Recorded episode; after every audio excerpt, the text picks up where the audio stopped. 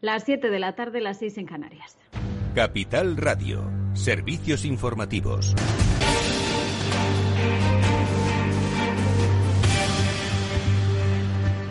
¿Qué tal? Muy buenas tardes. Sanidad notifica algo más de 8.500 nuevos contagios y 154 fallecidos en las últimas 24 horas, pero además España vuelve al riesgo alto de transmisión, con una incidencia de 152 casos por cada 100.000 habitantes por encima de los 146 que se registraban ayer. Hoy Carolina Darias, la ministra de Sanidad, hacía un llamamiento a la prudencia a las puertas de Semana Santa. El tiempo que anunciaba que mañana va a llegar un millón de dosis de AstraZeneca a nuestro país y ha confirmado que se va a seguir vacunando en estos días festivos. Un esfuerzo también que hacemos para que la, llegada de vacunas de mañana AstraZeneca estén en el Viernes Santo en todas las comunidades autónomas.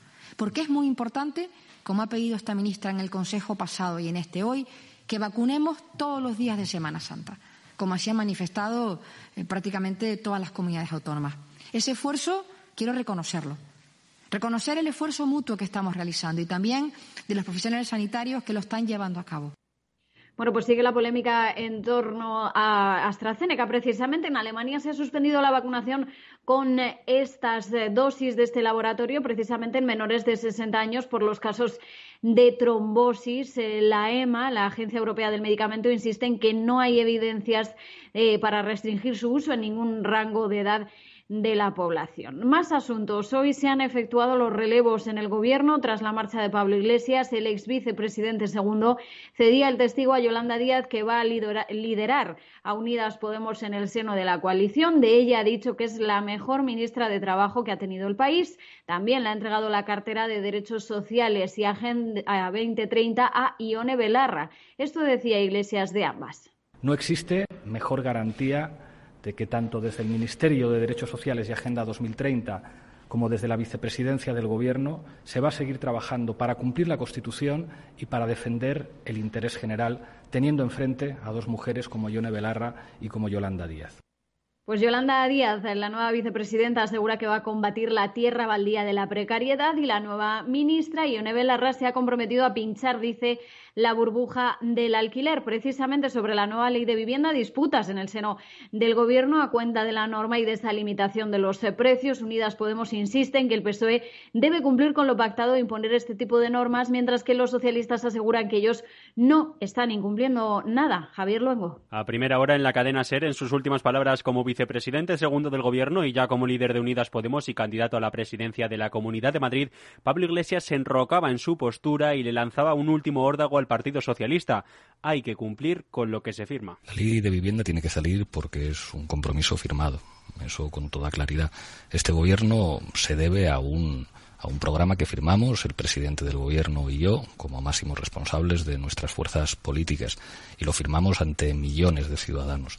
A partir de ahí, lo que está en ese documento es ley, porque otra cosa sería tomar el pelo a los ciudadanos y eso no es aceptable. Guante que recogía la vicepresidenta primera, la socialista Carmen Calvo, quien ha recordado al líder morado que ya no está en el Ejecutivo y que su papel a partir de ahora se tendrá que limitar al liderazgo de Unidas Podemos. El señor Iglesias es ahora el líder de un partido político que está presente en el gobierno que es de coalición y que hablará eh, cuando corresponda y cuando sea necesario, obviamente con el secretario general del Partido Socialista, que es el presidente del Gobierno, para seguir avanzando en el cumplimiento de nuestros acuerdos de gobierno. Y es que según el número 2 del Ejecutivo, incumplir esos acuerdos sería renunciar a hablar sobre los mismos, pero mientras las dos partes sigan hablando para desarrollarlos, ha dicho, se puede decir que todos están cumpliendo el acuerdo. Gracias, eh, Javier. Pues la Audiencia Nacional sepan que ha anulado el cese del coronel Diego Pérez de los Cobos como jefe de la comandancia de la Guardia Civil en Madrid por no haber informado sobre esa causa del 8M. Condena al Ministerio de Interior a su reingreso en ese puesto. Partido Popular, Ciudadanos y Vox han pedido la dimisión del ministro del Interior de Fernando Grande Marlasca y hoy en eh, Madrid eh, se ha presentado esa candidatura de Isabel Díaz Ayuso a las elecciones eh, del 4 de mayo. Hablaremos sobre ello en el balance con Federico Quevedo, con Ana Camins, la secretaria general del Partido Popular en la región. Ahora se quedan con After Work de la mano de Eduardo Castillo.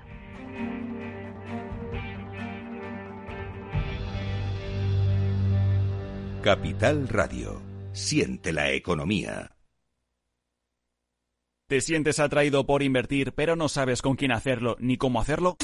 XTB, el broker líder en el mercado europeo, pone a tu disposición la mejor oferta del mercado, acciones y ETF sin comisiones, hasta 100.000 euros mensuales. Infórmate en xtb.es y abre tu cuenta 100% online en solo 15 minutos. Riesgo 6 de 6. Este número es indicativo del riesgo del producto, siendo uno indicativo del menor riesgo y 6 del mayor riesgo.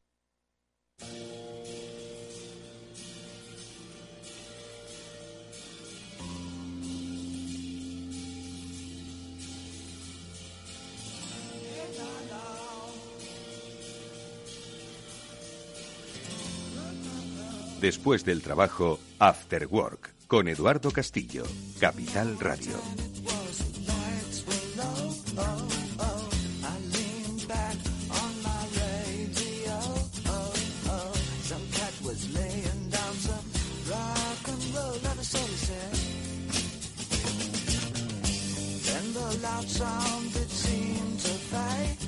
Tal amigos? Buenas tardes, bienvenidos al Afterwork que ya comienza en Capital Radio y que hoy eh, quiere pues ayudaros a comprender la necesidad de cambiar y ampliar horizontes de negocio.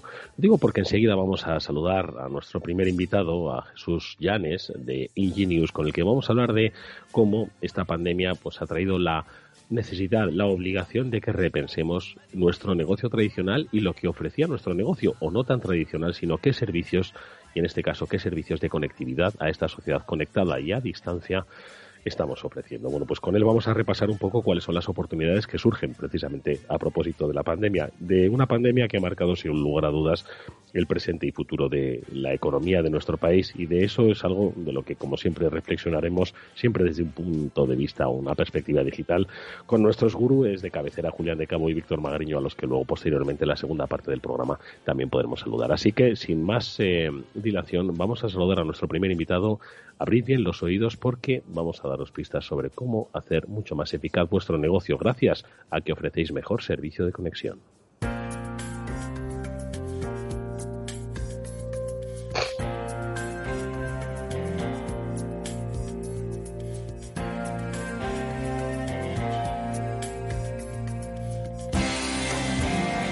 Y es que yo creo que si algo ha traído esta pandemia ha sido bueno pues unos cambios de hábito, de consumo y de vida, pues que muchas empresas obviamente han tenido que adaptar. Muchas de ellas lo han hecho con éxito, no solo pues la propia adaptación de sus trabajadores, sino otras empresas han querido adaptarse a esos nuevos hábitos de vida y de consumo. Pero lo han hecho bien. Eh, vivimos, como ya se ha puesto de manifiesto, en una sociedad hiperconectada, hiperdigitalizada que se ha digamos, eh, disparado exponencialmente su uso y su necesidad. ¿Hasta qué punto estamos bien conectados? Bueno, pues eso es algo que vamos a charlar con nuestro primer invitado. Ya hemos hablado con él en alguna ocasión, pero hoy nos queremos centrar en las oportunidades que surgen en el mundo de la conectividad. Jesús Llanes es el director de desarrollo de negocio de Ingenius. Jesús, ¿qué tal? Buenos días. Buenos días. Uy, ¿dónde voy yo? Buenas tardes. ¿Cómo estás? Buenas tardes, Eduardo. Gracias por invitarme de nuevo a tu programa.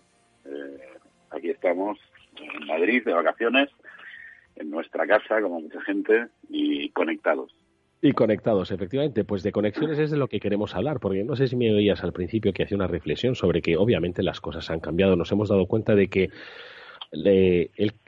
digamos que los servicios han cambiado, las personas hemos cambiado, la forma en la que consumimos y vivimos ha cambiado y yo creo que la digitalización y la conexión va a ser clave para el desarrollo futuro y, esto es algo que desde Ingenius vosotros habéis pensado, habéis reflexionado. Por otro lado es vuestro negocio habitual, ¿no? Desde, desde el origen de la compañía sois una compañía que facilita la conectividad, ¿no? Pero una conectividad que se ha hecho más necesaria que nunca en sitios donde quizás hace escasos 13 meses no se planteaba siquiera su necesidad y hoy es básico para la supervivencia futura de los negocios, ¿verdad?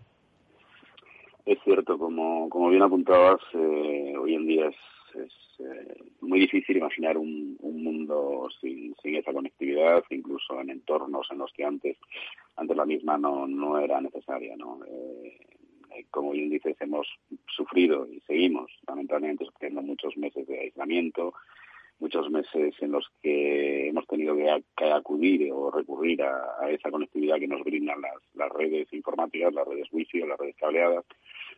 Y así como hemos padecido, y hay que decirlo, eh, como, como tristemente lo, ha padecido el sector hotelero, pues una carencia en cuanto a nuevas instalaciones en, un sector que para el mundo de las redes es, un sector importante, han aparecido otros nichos de negocio que, que ya han dejado de ser nichos, son, son realidades. Eh, apuntabas a nuevas verticales, nuevos, nuevos negocios eh, relacionados con el mundo del networking.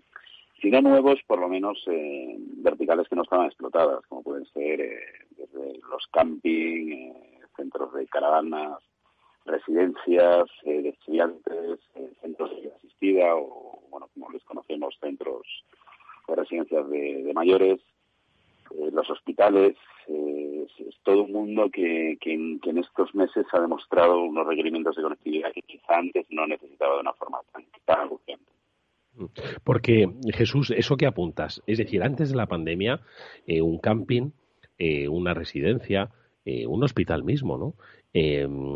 un centro comercial, me atrevo a decir, pues bueno, tenían una conectividad, obviamente, bueno, pues a disposición principalmente del, del, usuario de dentro, ¿no? Es decir, de la propia operatividad del negocio como tal, pero además pensando que era un servicio añadido, ¿no? Al, al, al producto, al servicio que ellos mismos desarrollaban, ¿no? Y claro, y de repente se han dado cuenta de que eh, hemos cambiado la forma en la que vamos a vivir, vamos a eh, convivir, vamos a estar y nos vamos a conectar, ¿no? Y ya adquiere mucha más importancia.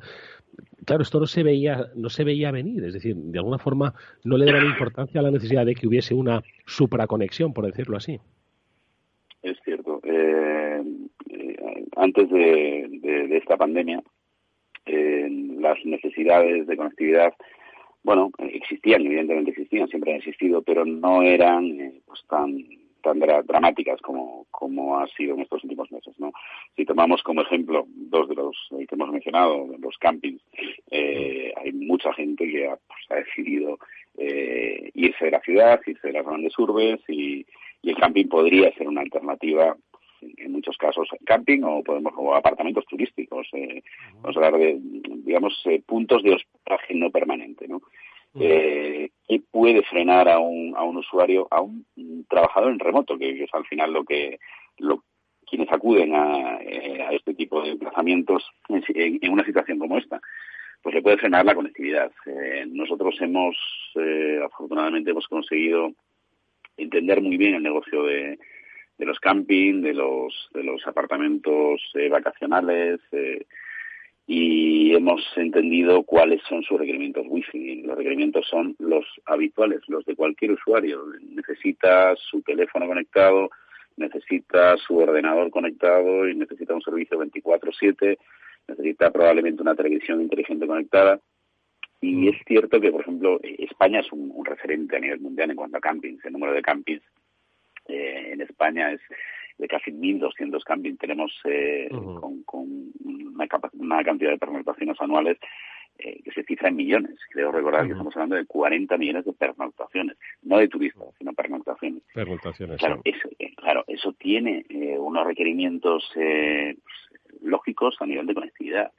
En Europa, nosotros tenemos varios casos de estudio de campings que han desarrollado sus redes wifi con nosotros y bueno, lo que han conseguido es que mm, tenga un mayor atractivo para sus clientes, evidentemente la, posibilidad de estar trabajando conectado en un entorno rural o en un, entorno natural es lo mismo que hacerlo en una habitación de tu casa y al mismo tiempo en la satisfacción que tiene el cliente, ¿no? Al estar permanentemente conectado y, no tener ese ese miedo a no poder trabajar, a no poder recibir un correo electrónico importante, a perderse aquella videoconferencia que va a tener en determinada fecha, puede realizarla con total normalidad. Mm. Y si quieres te comento, eh, un, por ejemplo, un, nicho importante de negocio que, que ya no es nicho, como decía antes, son por ejemplo las residencias de, las residencias de mayores. eh, nuestros mayores, pues bueno, podían recibir visitas con la frecuencia que, que estuviese programada, con la frecuencia que sus familiares eh, decidiesen. Bueno, durante muchos meses han padecido, eh, tristemente, lo que hemos padecido todos, pero en entornos de, incluso de mayor soledad. ¿no? Esa conectividad, esa conectividad les ha permitido, mm, ha permitido varias cosas, tanto a la residencia como al, como al residente, ¿no? Al residente le ha permitido una conexión con su familia, le ha permitido incluso acercarse a la tecnología. Algunos de, algunas de las personas no, no tenían un conocimiento tecnológico suficiente y sin embargo se han dado cuenta de la sencillez eh, en cuanto a la utilización de la tecnología. Por detrás, por detrás tenemos una infraestructura y una conectividad óptima que en los últimos meses se ha acelerado. No sabría decirte exactamente el número, pero sí es cierto que en, año, en el año 2019 nosotros hicimos algunas residencias y a lo largo del año 2020 y en lo que llevamos de 2021 es un flujo incesante de, centros de, mayores que acuden a nosotros para que les dotemos de conectividad wifi, que conlleva además la localización de, pues bueno, hay, hay personas con con eh, problemas eh, problemas de Alzheimer o con, con algún, algunas enfermedades en concreto que, pues bueno que se, les conoce como enfermos errantes. Estos servicios permiten incluso la localización del enfermo, permiten a través de sensores determinar si, si una persona, un mayor está en su está en su habitación, está en su cama, está tumbado o, ha habido un, desplazamiento. Eh, y bueno, en hospitales es, es, un, es, es, un escenario muy, muy similar. Muy similar. Oye Jesús, y en estos casos eh, que has comentado, en el caso de un camping, en el caso de una residencia, que ahora mismo, pues ambos eh, ambos negocios, ambos servicios dirían, oye, obviamente es que es impensable no ofrecer ahora mismo y en estas circunstancias una conectividad total, ¿no? Que asegure, pues esas comunicaciones tanto personales como laborales. Pero se pueden preguntar, esto, pero eh, ahora tengo que tirar toda una instalación. Si yo estoy como quien dice en medio del campo, ¿no? Entonces es fácil hacer esto, se puede hacer con relativa sencillez y y, precio?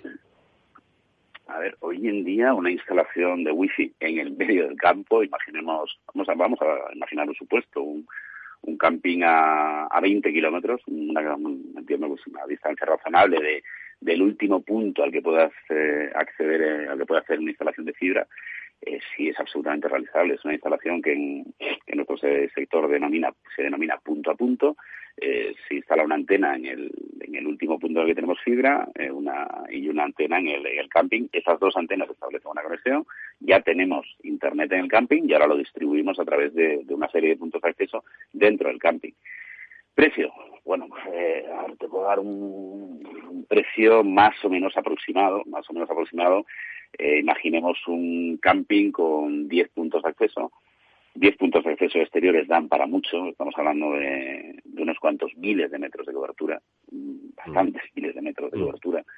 Eh, y podemos estar hablando de un presupuesto muy asequible, podemos estar hablando de entre los, depende también de cableado, depende de instalación, pero por debajo de los 5.000 euros eh, en total, considerando, considerando el, toda la instalación y todo el servicio wifi a todo el camping. Mm. presupuesto, un presupuesto que evidentemente, si, tenemos en cuenta el coste y el rendimiento, satisfacción que va a obtener, que va a obtener los usuarios, yo entiendo que es más que razonable. Hombre, yo te, yo estoy pensando ahora mismo, ¿no? Eh, la, eh, las tendencias, ¿no? De, de, hábitos vacacionales, pues han cambiado, ¿no? Y la gente, bueno, pues prefiere, lo hemos comentado en más de una ocasión, ¿no? Pues quizás ir en una autocaravana. El autocaravana, al final, el destino, eh, no solo tienes la libertad de viajar, pero al final el destino, ¿no?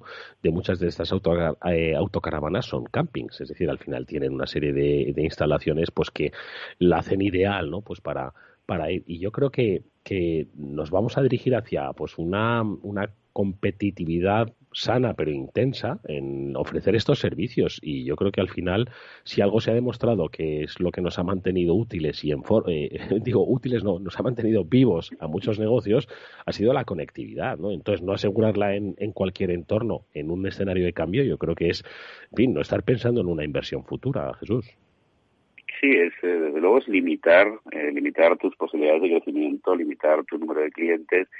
Eh, entiendo que a ver, los usuarios buscan por un lado la conectividad y es cierto que también buscas el aislamiento, ¿no? Puedes desplazarte a una, a, un, a una casa rural o a un, yo soy de un pueblo muy pequeño, puedes desplazarte a un pueblo muy pequeño y buscar ese aislamiento, eh, pero al final, al final eh, tendrás que decidir si, si además de ese aislamiento quieres ser productivo, quieres trabajar o quieres un cierto entretenimiento, ¿no? Y ese entretenimiento al final nos lo da la conectividad, ¿no? Estamos eh, abocados a, terminar conectados. Mm. Y el camping es un modelo, los hoteles, evidentemente, cada día los hoteles es el modelo que, que mejor entiende la conectividad quieren que el huésped esté más tiempo dentro del hotel, eh, que tengan el mayor número de servicios posibles dentro del hotel y que cuando llegues, pues al igual que un camping, si tienes una televisión, como bien decías, dentro de una caravana, pues probablemente llevarás tu plataforma de contenidos. Eh, cualquiera de las cualquiera de las conocidas en las que vemos series y vemos películas y querrás proyectarla en tu televisión Bueno, si tu televisión está conectada a la wifi del camping y tu teléfono está conectado a la wifi del, a la wifi del camping, podrás probablemente compartir tu, ver tu serie favorita en tu televisión, en la televisión de tu caravana, al igual que puedes hacerlo en un hotel, por supuesto. Bueno, pues esto es una llamada a todos esos negocios que tienen de momento una conectividad solo para trabajar, que piensen cuáles son los servicios que pueden ofrecer, porque la posibilidad está al alcance de la mano, no solo tecnológicamente, sino también como una cuestión de gasto e inversión. Es la idea y la propuesta que nos ha hecho Jesús Llanes, director de desarrollo de negocio de Ingenius. Gracias, Jesús, por eh, habernos eh, bueno, pues adelantado un poco cuáles son las necesidades futuras a las que las empresas se tienen que, tienen que hacer frente. Un saludo y hasta muy pronto. Muchas gracias, Eduardo. Hasta luego. Adiós. Felices vacaciones. Gracias. Igualmente, igualmente. gracias.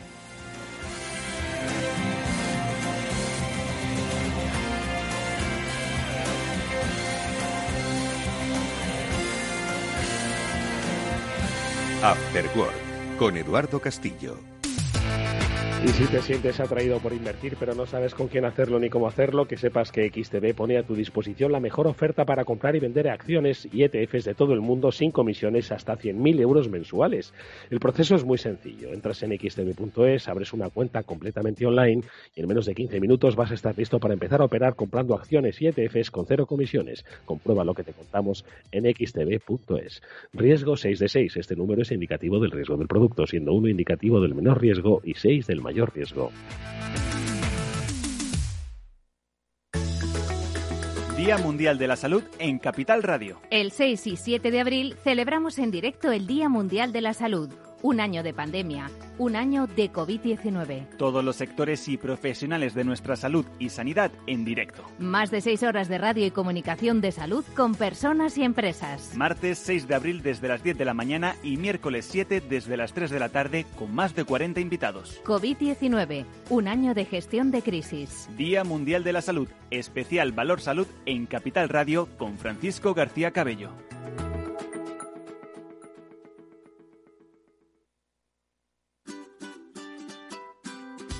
Mesa y Descanso es el programa donde Mar Romero te acerca cada fin de semana los mejores productos, te invita a disfrutar de los buenos vinos de cada denominación de origen y a conocer restaurantes y lugares de ocio con un encanto especial. Mesa y Descanso, los domingos a las 13 horas, aquí en Capital Radio.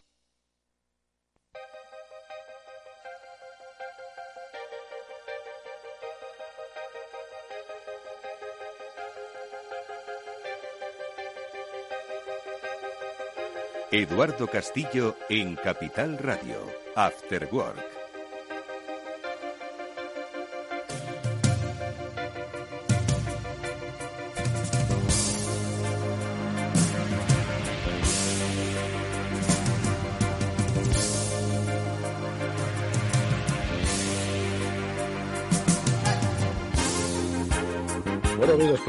Nosotros en este After Work, último After Work de la semana. Ya sabéis que mañana la programación de Capital Radio, bueno, se altera y volveremos nosotros en nuestro horario habitual, ya será el martes próximo. Nos regimos tanto por los festivos de la bolsa como por los festivos patrios.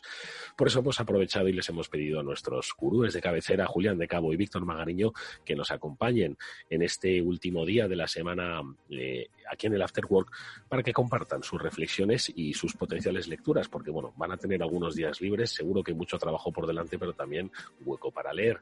Julián de Cabo, ¿qué tal? Muy buenas tardes. Buenas tardes, Eduardo y Víctor. Pues nada, aquí preparando la no Semana Santa que tenemos este año, ¿no? Que el otro día leí un, un, titular del año pasado que me encantó, que decía, el domingo cambia la hora y a quién le importa. Y a quién le importa, efectivamente. Víctor Magariño, buenas tardes, ¿qué tal? Hola, Eduardo. Pues mejor que tú, que tienes la voz Sí. más tomada, más Sí, tomada que la. Bastilla. Es- más me tomada que- muy buena que analogía.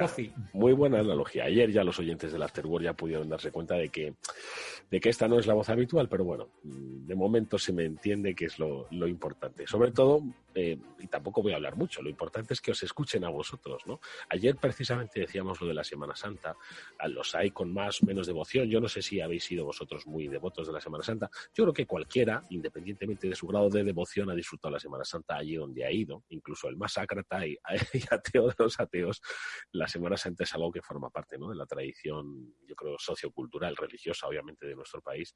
Y la verdad es que es una pena ¿eh? que llevemos ya dos, dos años sin Semana Santa, ¿no? Yo que he podido conocer la extremeña, la murciana, que es fantástica, que es fantástica la que se celebra en Murcia, pues me da mucha pena por toda la gente que, la vive con mucha intensidad y que es algo, oye, no solo es algo de folclore, sino es algo espiritual y tradicional y familiar. Me da mucha pena, la verdad. Oye. Mira, nunca, nunca pensé yo que en un programa de innovación terminara hablando de eso, Eduardo, pero yo como, como buen andaluz salí como, o sea, he sido cofrade durante años, he salido como nazareno durante años y no te puedes imaginar el disgusto que es para mucha gente cuando algún año que tocaba por lluvia y cosas así, se suspendía una procesión, el disgusto que era para todos los hermanos que estaban allí dentro de la iglesia esperando a sacar el paso y salir a la calle. es una es una historia que vivida por dentro te das cuenta de que tiene una dimensión completamente desconocida para la gente que simplemente lo ve en la calle, aunque sea en la calle de una forma tan respetuosa como se seguía la mía, que era la Cofradía del Silencio en Córdoba, que era impresionante verla desfilar. Tú, Víctor, que eres... No, efectivamente, es una tragedia, tanto para el que lo vive espiritualmente, que lo es, lo, lo acaba de descubrir muy bien Julián, como para el que no es tan espiritual y lo que le apetece es, irse a la playa o, ir a disfrutar unos días, ¿no? No se puede hacer ni lo uno ni lo otro. Eh, entonces, pues es una, es una pequeña tragedia, eh, también es una pequeña tragedia económica, porque ya vemos cómo están los hoteles, cómo están los, los restaurantes, cómo están las zonas costeras, que normalmente estarían a reventar y ahora están hablando de niveles de ocupación del 25 o 30%. Es una, es una tragedia.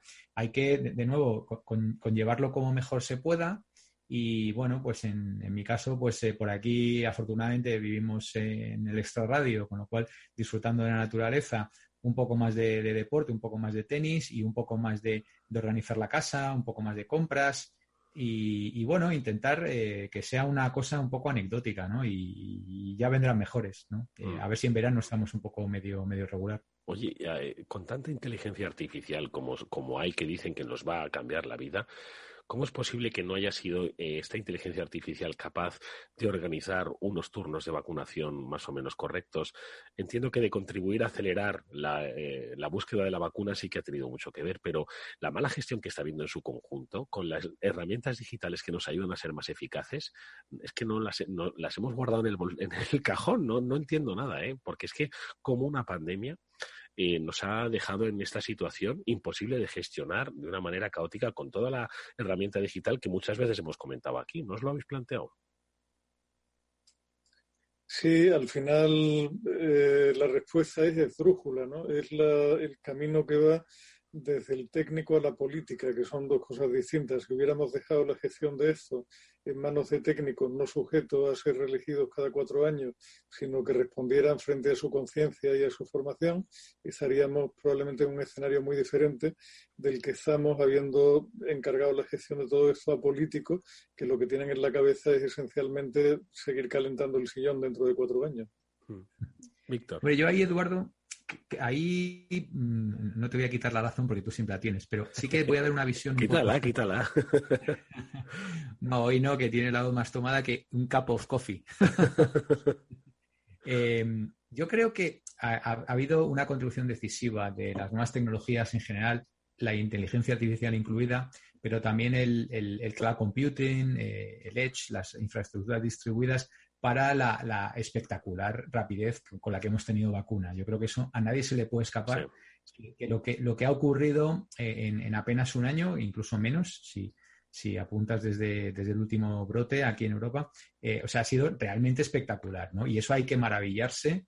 De, y esto, entre otras cosas, ha sido posible por la tecnología. Es decir, los cultivos siguen tardando lo mismo. Si antes tardaban un día o dos o tres, eh, pero los entornos colaborativos, eh, las aplicaciones tipo pues, eh, Zoom, tipo eh, Slack, etcétera, han conseguido agilizar dramáticamente el, tema. ¿no?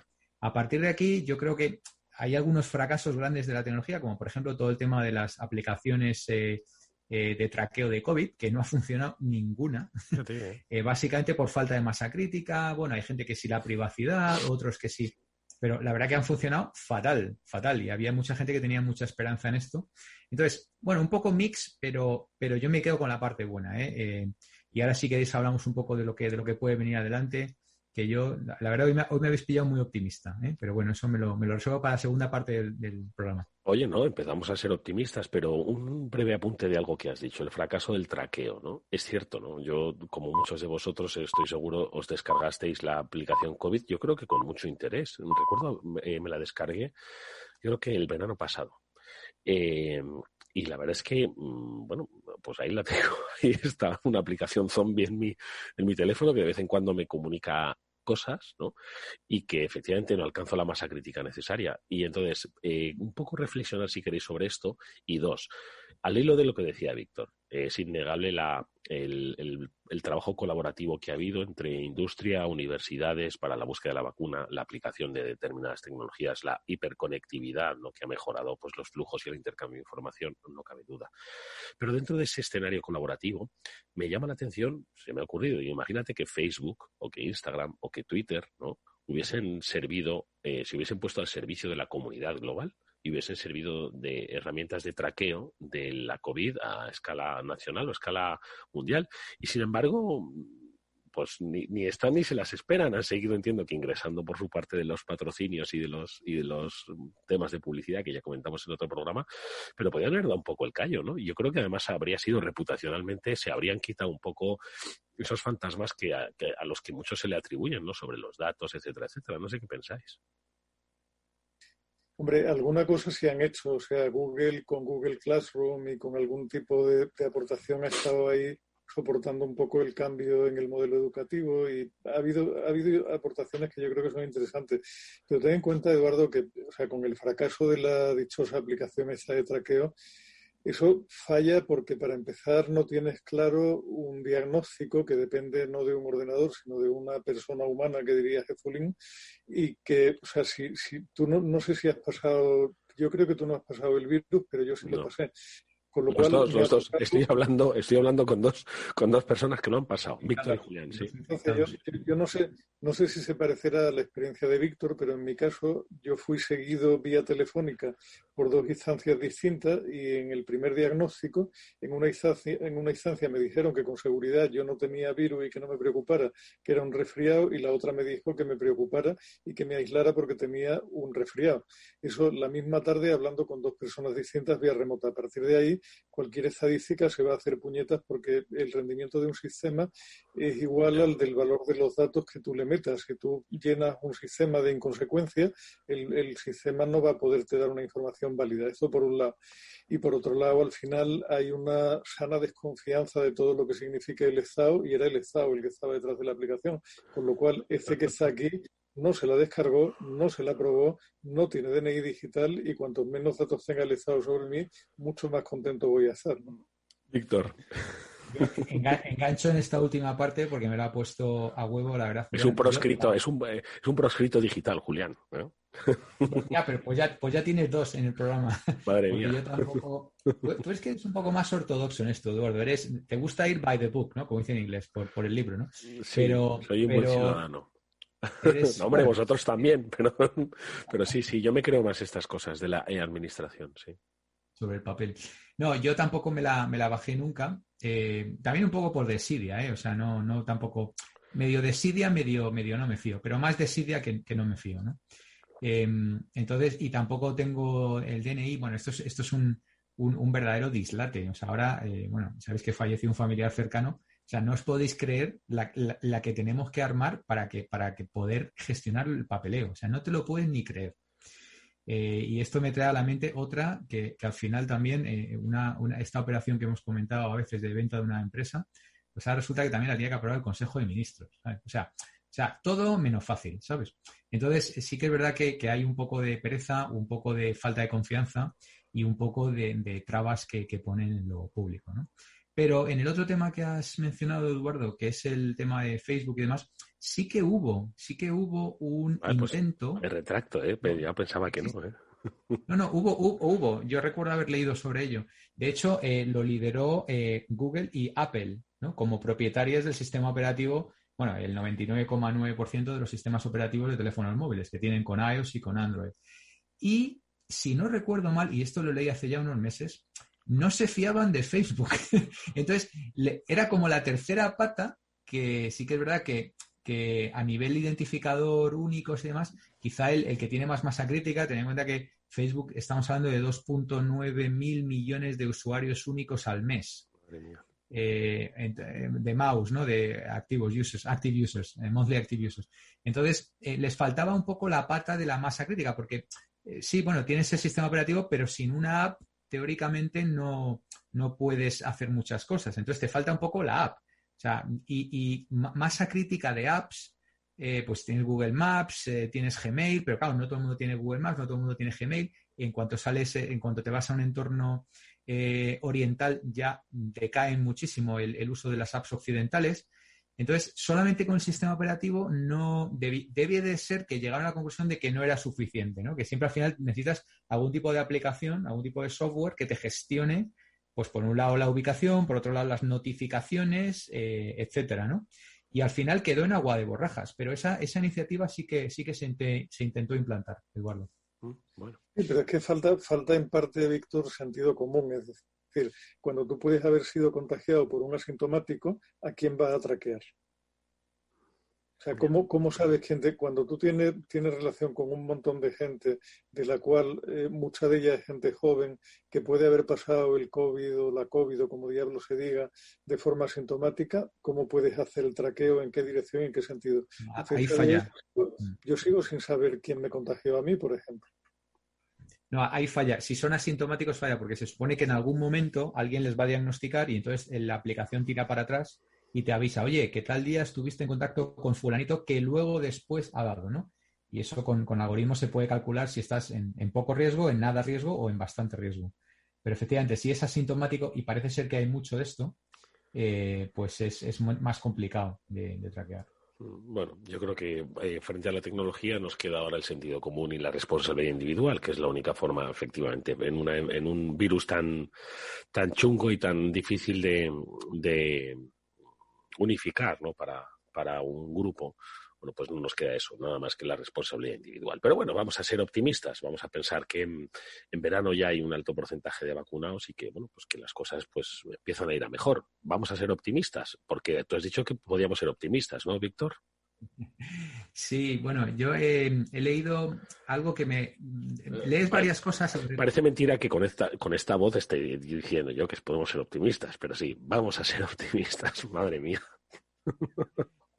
Eh, eh, eh, lees varias cosas y de repente lees una que dispara, digamos, el resto, ¿no? Y, este fin de semana, leyendo a mi gurú de cabecera, Scott Galloway, que ya lo he traído muchas veces a colación y demás, eh, aparte de ser un tío con un sentido del humor muy, muy agudo, pero dibuja un escenario realmente maravilloso. Eh, y, obviamente, claro, no es que lo dibuje, lo cimenta en, tres o cuatro premisas, ¿no? Y voy a intentar resumirlas porque son, son cuatro o cinco, pero vamos. Una claramente es los niveles de ahorro eh, nunca alcanzados en, en, general en familias y en general en la sociedad, ¿no? Él se centra mucho en Estados Unidos, pero ayer o antes de ayer también escuchaba que en España estamos en el nivel de ahorro máximo histórico desde que se sigue. Con lo cual, eso es un montón de, renta disponible que está ahí para, ponerse a trabajar. La otra es esto en combinación con unos incentivos eh, a nivel de bancos centrales, y aquí estamos hablando de nuevo, sobre todo de, Estados Unidos. Biden acaba de aprobar un paquete megalómano, brutal, que se suma a lo que ya en su día aplicó eh, este Trump, que, es otra cosa que no se habla nunca. Trump dio cheques de 1.200 dólares a la gente común y eso yo todavía estoy esperando escucharlo aquí en España. Oye, ¿alguien le va a dar un cheque de 1.000 euros a alguien? Pues es que eso aquí ni se ha planteado, pero eso sí, Trump es muy malo, muy malo, muy malo. Pero lo de los cheques de 1.200 dólares nadie lo ha mencionado. Entonces ahora parece ser que, que Biden está hablando de cheques de 1.600, 1.800 dólares, pero cheque así, tacatá, ¿no? Eh, aparte de, bueno, aquí en Europa tenemos todas las ayudas, tenemos el Banco Central dándole a la máquina y tal, eso es unas inyecciones de capital que tarde o temprano deberán de llegar y que eso pues va a lubricar eh, muchísimo el tema. ¿no? Esto unido a todos los cambios tecnológicos, unido a lo que estamos eh, hablando, inteligencia artificial, tema de cloud computing, tema de renovación de todo el parque y demás, y unido también a otro artículo que leía sobre el tema de la, vuelta de los locos años 20, ¿no? un poco de, de cómo después de una Primera Guerra Mundial, pues la gente un poco tenía mucha, muchas ganas acumuladas de diversión, de pasárselo bien, de viajar, de entrar, de salir, de comer, de beber, de disfrutar, en definitiva, ¿no? Entonces, si juntas todas estas premisas, luego hablaba de un, par de industrias, ¿no? Hablaba un poco de la, de la educación superior, hablaba un poco de la, de la moneda cripto y hablaba también un poco del famoso health tech, ¿no? Que luego sí que ampliamos. Pero bueno, solamente con estas cuatro, cuatro premisas, eh, eh, a mí me da eh, hay un boom también del tema de, la inversión en residencial respecto de la inversión en oficinas. Hay más espacio vacante de oficinas disponible que nunca ha habido, por ejemplo, en Nueva York, en Chicago y en Madrid. Y, cómo eso, todo eso se va a reconvertir, mucho del espacio de oficinas, curiosamente, se va a reconvertir en residencial. Como la gente, yo, yo ahora vengo de, una gran superficie de, comprar mogollón de cosas para casa, porque pasas más tiempo casa y te, apetece que tu casa esté acondicionada, ¿no? Y hablamos también otro día del tema del equipamiento deportivo para casa y tal, que todo eso está completamente disparado, ¿no? El tema de las reformas, pinturas, cerramientos, tal, tal, tal. Entonces, todo esto va a crear una especie de, ecosistema que, me hacen ver los próximos años con realmente optimismo. Y por eso puntea. Mm, no está mal. Eh, vivir ahí en una de las torres de la Castellana, ¿eh? ¿Eh? estaba pensando unas vistas tremendas, ¿verdad? Madre mía, el gasto de comunidad, lo que sería. Pero bueno, no quiero ni pensar. Julián, ¿qué te parece? Pues me parece que, en fin, yo no sé si es que tengo el día un poco menos optimista, pero a mí, en todo este panorama idílico de dólares lloviendo del cielo como el maná a los israelitas en el desierto, hay un pequeño detalle sin importancia que se me escapa, que ¿cómo puñeta vamos a pagar la fiesta? Porque todos estos dólares salen de una cosa que se llama déficit público, que anda disparatado a niveles de la galaxia exterior, y cuando uno ve crecer la deuda pública a niveles estratosféricos, que de momento es barata de pagar porque los tipos de interés están bajos, y ve por otro lado a los pobres corderitos del corral ahorrando y ahorrando sin parar, uno lo que piensa es el sinvergüenza del lobo, como vengan mal dadas con la deuda pública, ya sabe dónde tiene que ir a trincar el dinerito que va a necesitar para pagar esta fiesta que están montando. Con lo cual, ¿qué queréis que os diga? O sea, a mí que, sospecho del Estado y de las dádivas del Estado muchísimo. Tened en cuenta que yo, a diferencia de vosotros, duermo con el Estado, lo cual me da un, grado de conocimiento superior a vuestro. ¿Qué queréis que os diga? Me preocupa mucho, ¿no? Yo creo que, estamos una fiesta que nadie sabe cómo va a terminar y cuando uno mira las cuentas públicas españolas son para acojonarse mucho, mucho y por supuesto nadie habla de eso porque es completamente impopular. O sea, el debate público está en ver quién gasta más y cómo se lo gasta, no, no en cómo hacemos esto sostenible sin, sin arruinar a varias generaciones de españoles que vendrán detrás de nosotros. Yo, fíjate, eh la verdad es que me ha gustado mucho lo que decía Víctor, ese escenario de optimismo. Y es cierto que el que todavía queda por ver quién va a pagar la fiesta, ¿no? La de los cheques, ¿no? Bueno, en Estados Unidos siempre lo, lo hacen y lo tienen muy claro y luego ellos se apañan estupendamente, pero en Europa estamos todavía esperando los fondos y los fondos obviamente no pues van a ayudar a, sustentar pues eh, la quiebra que actualmente vive la sociedad económica española ¿no? Y el ahorro acumulado de las familias creo que también es una obviamente un ahorro forzoso.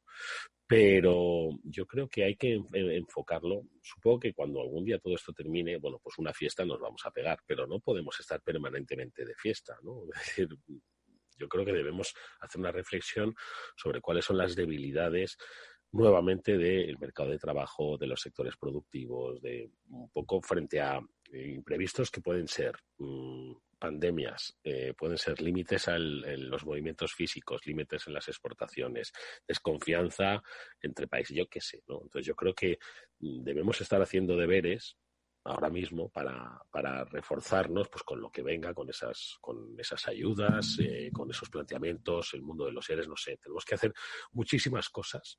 Lo cierto es así, siento ser el agua fiestas. Insisto, nos iremos un día de fiestas, pero al día siguiente hay que ponerse a currar porque si no las, las próximas generaciones, quiero decir, yo creo que el mundo ha dado un, un cambio importante ¿no? en la forma en la que se va a dirigir en los próximos 50 años y eso pues oye, nos va a afectar a las generaciones venideras y tenemos que dejarles un escenario pues no de endeudamiento y de, bueno, ya veremos un poco cómo lidiamos con los grandes cambios, sino, oye, vamos a crear una solidez en cuanto a estructuras desde las propias eh, estructuras culturales, educativas, industriales, de empleo, etcétera, etcétera. vamos, pienso que tenemos que empezar a currar, pero vamos, como dice Julián, mientras estemos en manos de gente que lo, que, lo único que le importa es estar en una lista electoral, eh, pues entonces apague y vámonos. Pero bueno, no es que sea poco optimista, sino que es que, bueno, hace mentira que yo diga esto sea cual fuere la lista electoral. Porque sí, sí, cualquiera. Gente, que lleva ya como cuatro o cinco listas electorales distintas, ¿no? Hay quien dice, algún político de, de, nuestro tiempo es como el Cholo Simeone que va partido a partido, que decían, ¿no? Dice que el que defiende principios puede cambiar fácilmente de partido. En cambio, el que defiende siglas ese lo tiene más complicado, ¿no? Entonces, que es qué buena reflexión has tenido ahí, Víctor, no está mal, no está mal. Entonces, se trata de defender principios, no de defender siglas. ¿eh? El que defiende principios, pues oye... En cualquier caso, nos ha gustado el optimismo de tu gurú de cabecera, ¿vale? Hay un par de datos más, si me permitís. Sobre todo, Víctor, los, principios son como los de Groucho Marx, ¿no? Estos son mis principios, si no le gustan tengo otro. No tengo, este, tengo, otro, tengo, otros por aquí. Mira, un par de, un par de datos más, más allá del tema público, ¿no? Eh, está, está fluyendo un montón de dinero de capital riesgo, ¿vale? En, en cualquiera de las cuatro fases, de, de, angel, de early stage, late stage o de crecimiento. Eh, estamos alcanzando límites solamente vistos en 2018, estamos ya por arriba de 2019 en todas y cada uno de los, de los grupos, ¿no? Eh, están volviendo a, a, aparecer unicornios en tiempo récord en, ambos lados del océano. Eh, estamos hablando también de una regulación antimonopolística que yo quiero pensar que esta vez se lo van a tomar en serio. Y estamos hablando también en China, que como sabéis, le pararon el, el IPO al, hombre este, a Jack Ma, la de Ant, eh, y no se la van a autorizar. O sea, se dicen, no, te vamos a parar un par de semanas, ya llevamos tres meses. Y esto no vuelve ya, ¿vale? Porque el tío cometió el error de tocar las narices a los grandes bancos y por lo tanto al Partido Comunista, con lo cual con el Partido Comunista no se juega, por lo menos en China. Y, entonces eh, en Europa y en Estados Unidos parece que ya van en serio con el tema antimonopolio, con lo cual, fijaros, un dato muy interesante, niveles récord de empresas con menos de un año en Estados Unidos, ¿vale? O sea, máximos históricos de empresas con menos de un año. Es decir, hay mucha gana de emprendimiento y hay mucho dinero. Están, bueno, ya veis cómo está la bolsa también, Eduardo, eso lo tocáis todos los días en la radio, ¿no? La bolsa está en máximos y, sigue prácticamente creciendo, está descontando pues un poco esta fiesta, ¿no? Y o sea que no, es lo público, pero, pero es un poco la tormenta perfecta, en este caso buena, que a mí me, da a pensar, me da que pensar que, se nos esperan unos años bastante buenos. Bueno, está mal, la verdad. Te veo, yo, yo no sé qué has comido hoy, Víctor, porque te veo venido arriba. ¿eh? Sí, macho. ¿eh? desbordante, sí, sí, sí. Pero bueno, o sea, vamos a ver, sí, sí que es cierto que hay dinero en el mercado, también habría que preguntarse en qué medida hay un exceso de dinero porque hay otras opciones de inversión no tan atractivas hoy que históricamente sí lo han sido. En fin, yo no, no, las cosas al final, y, tampoco nos olvidemos de que mucho unicornio termina también en escornio, porque algunos de ellos se, se, dan una bofetada grande antes de haber sido rentables nunca, y algunos de ellos después de hacer la IPO se encuentran con que aquello que dijeron como disclaimer de que igual nunca alcanzarían la rentabilidad se convierte en algo demasiado, demasiado real y nunca alcanzarán rentabilidad es un momento interesante, es un momento de cambio y, como todo momento de cambio es un momento de oportunidad y vale la pena vivirlo y vale la pena también ser prudente, ¿no? Y a mí me gusta mucho todo eso que está pasando, pero también me llama la atención cómo en, otros negocios más clásicos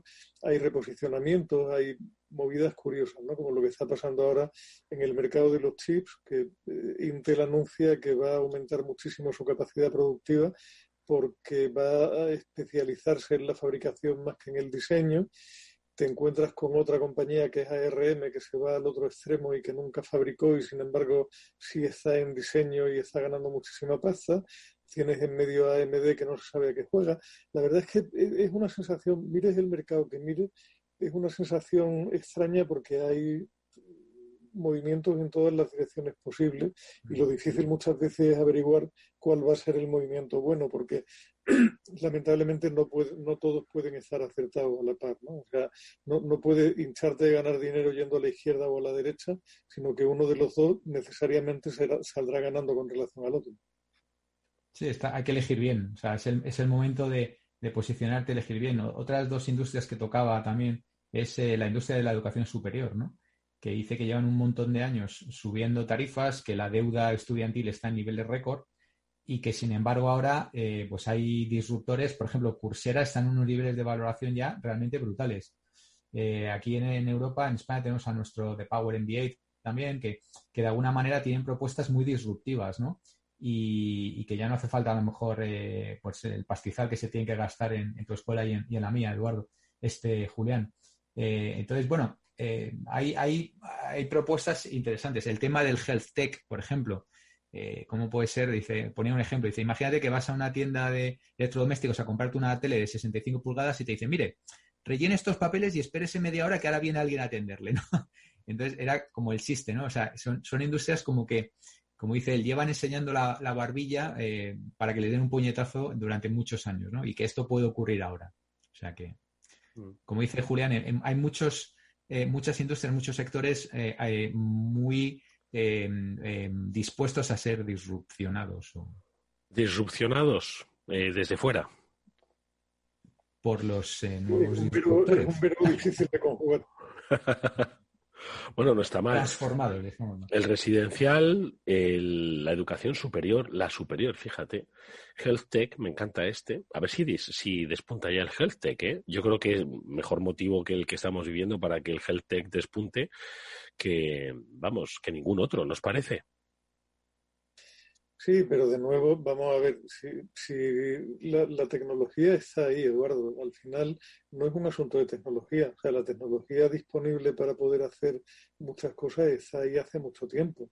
Lo que falta es la voluntad de hacerlo y lo que falta es la capacidad política de asumir los cambios que vienen de la mano de cada una de esas decisiones que se tomen. Porque cuando tú decides tomar, o sea, cuando tú decides hacer el cuidado de la salud en remoto o desplazar una buena parte de ese cuidado de la salud a remoto, eso tiene un impacto en muchos ámbitos de la vida económica que no, que no de la salud enorme y muchos políticos no están dispuestos a explorar ese camino porque no saben a dónde conduce. ¿no? Hay, hay muchas cuentas que hacer y, sobre todo implica un nivel de pensamiento muy sofisticado y muy complejo de los que honestamente considero incapaces al 99% de los políticos que yo he tratado al menos. Víctor, ¿por dónde crees que podría ir esa revolución?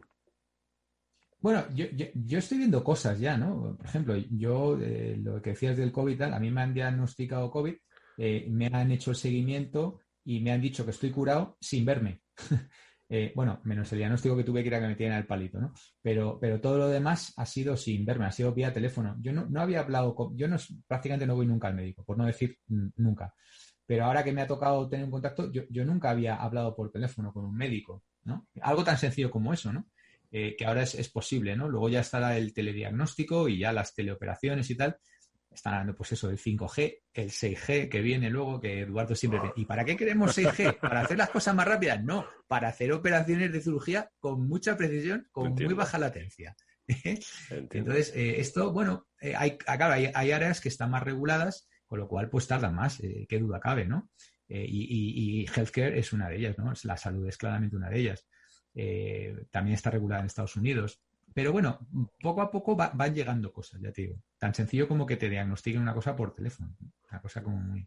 Oye, y a mí lo que me fascina es lo del mundo de las criptomonedas, ¿vale? Eh, es que sigo todavía sin visibilizarlo, ¿no? No sé si porque todavía, como son ahora mismo, pues eh, objeto de dos cosas, o de minería y de, y de cuestiones de carácter de ciberseguridad, ¿no? Por aquello de que te pueden utilizar la capacidad de tus equipos para minar criptomonedas, y luego otro, una herramienta de inversión especulación, ¿no? Entonces todavía no veo yo los grandes beneficios de las criptodivisas en nuestra sociedad, porque el health lo veo, tú mismo lo has dicho, la educación superior obviamente tiene que haber un replanteamiento, ¿no? Sobre las formaciones, las necesidades, El mundo del residencial, obviamente, ¿no? Se adaptan, pues esas necesidades son evolutivas, pero el mundo del cripto sigo sin ver eh, no sé si eh, estamos en la antesala. No, no, sigas, no sigas porque están mezclando ya tal cantidad de cosas que el frenador que tiene Madre mía.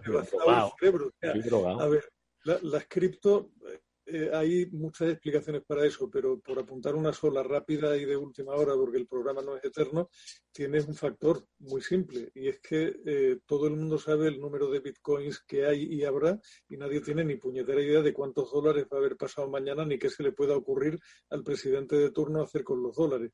Con lo cual, el cripto en algunos casos se considera bastante más seguro a largo plazo que la inversión en moneda convencional porque no está en manos de políticos.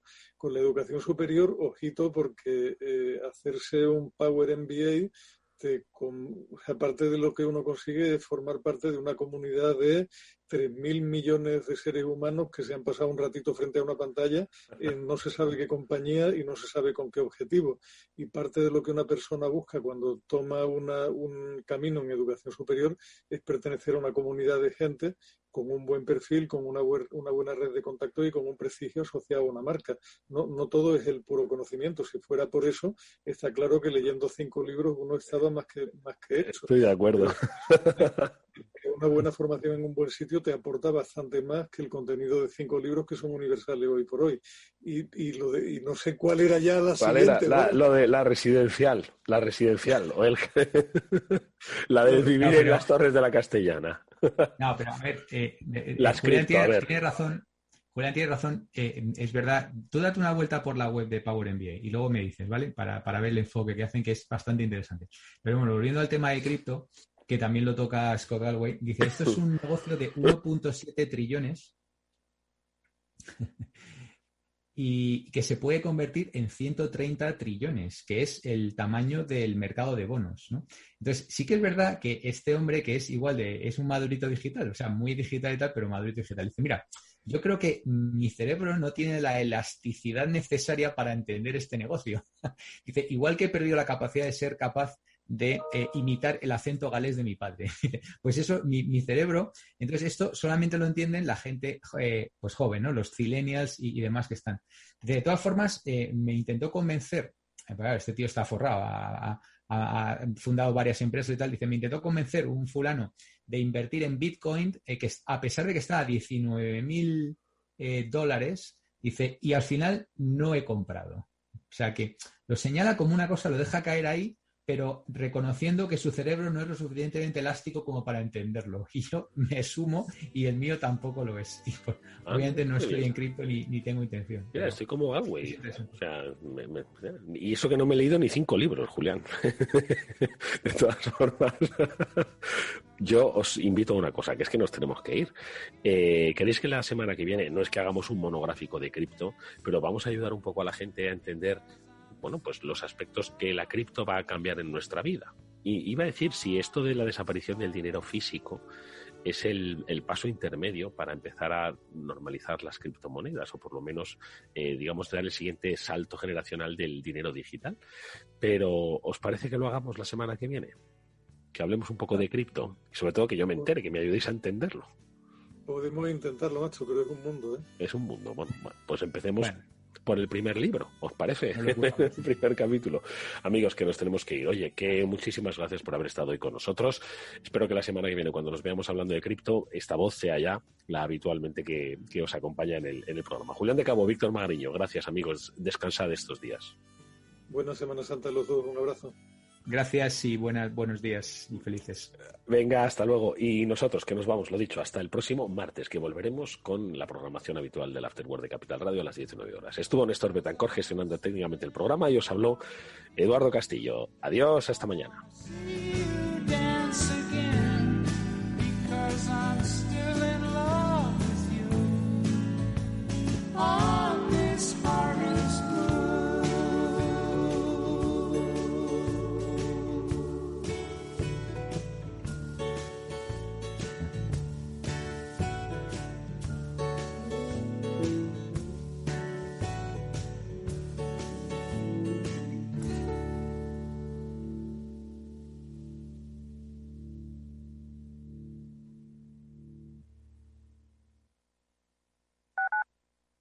Capital Radio Madrid 105.7. Escucha cada día de lunes a viernes a las tres y media de la tarde en Capital Radio Negocios de Carne y Hueso 360, el programa para empresarios y emprendedores hecho por empresarios y emprendedores, con Mariló Sánchez Fuentes.